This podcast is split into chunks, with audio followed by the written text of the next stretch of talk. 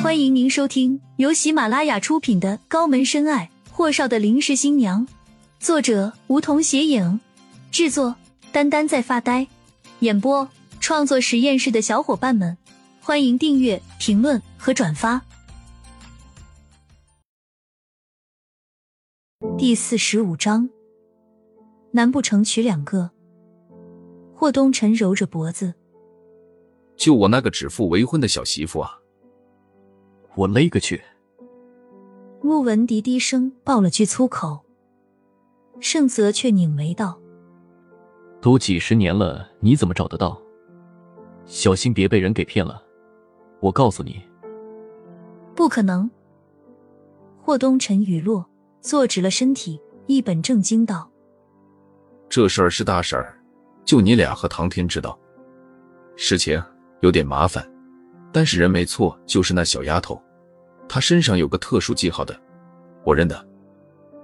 霍东辰语落，那两只听得嘴唇直抽筋。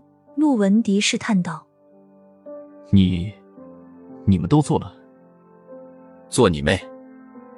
被霍东辰低吼了声，陆文迪只好换了话题：“那，你？”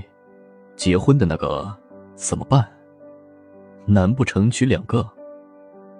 霍东辰的唇角弯着抹弧度，懒洋洋道：“有这打算。”我勒个去！穆文迪又是一声低嚎。盛泽蹙眉：“你不打算找那个女孩子了？”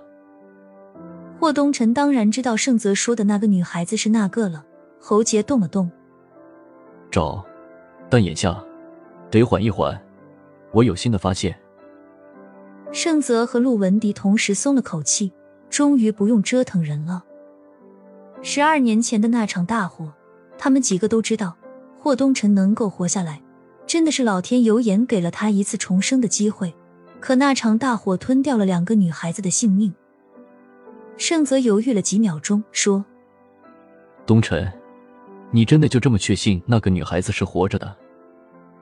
我确定，当年霍东辰的妹妹霍小晨，好歹事后找到了尸体，而另一个女孩子即使没了，怎么会连一根骨头都没找到？虽然那场大火让霍东辰在国外治疗了整整一年多，可也从来没听说大院里谁家死了孩子的消息，这让他始终确信将他拖出大火的女孩是活着的。盛泽敛了敛眉眼，好。穆文迪信誓旦旦道：“东辰，那，你那小媳妇在哪儿啊？哪天带出来大家见见？”暂时不行，因为此时的盛泽正在大洋彼岸，所以是躺在床上接的电话，打扰了别人的清梦。盛泽当然不乐意了，便趁着霍东辰高兴，打击报复了几句。哦，对了，你和你结婚的那个女孩子。到底哪里来的？都说了捡的，以后不许再问这个问题了。霍东辰装模作样的说完，就要挂电话。盛泽撇嘴，哼哼，别以为我不知道，你还挺会捡的，有能耐赶明儿给我也捡一个。三人聊完工作后，霍东辰推开卧室的门，顾青青穿着睡裙的同时，还裹了条大浴巾在身上。正对着镜子吹头发，霍东辰靠着门框，要我帮忙吗？顾青青使劲摆手，不不不，不用。霍东辰便看着他吹完头发，才用下巴指着床，上床睡觉。顾青青谨慎的拉着身上的浴巾，盯着霍东辰的脸。霍东辰顿时不悦，但他也没太表现出来。依旧靠着门框，挑了挑眉。放心，我都说了，我有未婚妻的，对你没兴趣。我对我未婚妻是非常忠心的。顾青青拧眉，他这话怎么听着像是他自作多情了似的？其实他就是自我保护意识强烈点吗？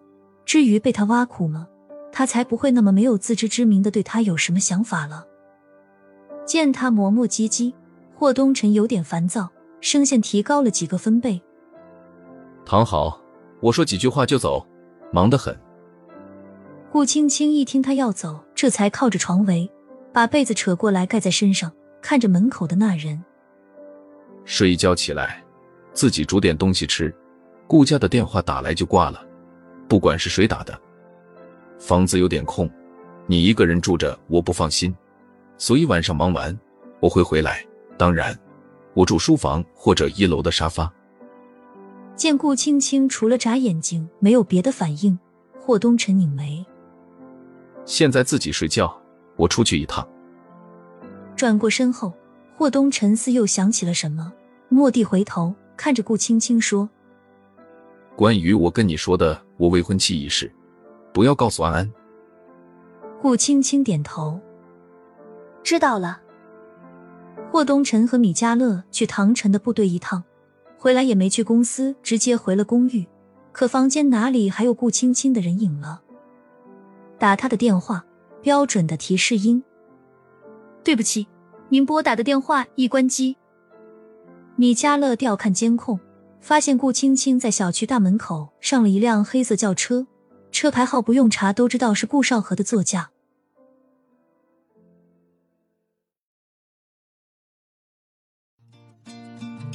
本集已播讲完毕，还没听够吧？那赶紧订阅吧，下集更精彩。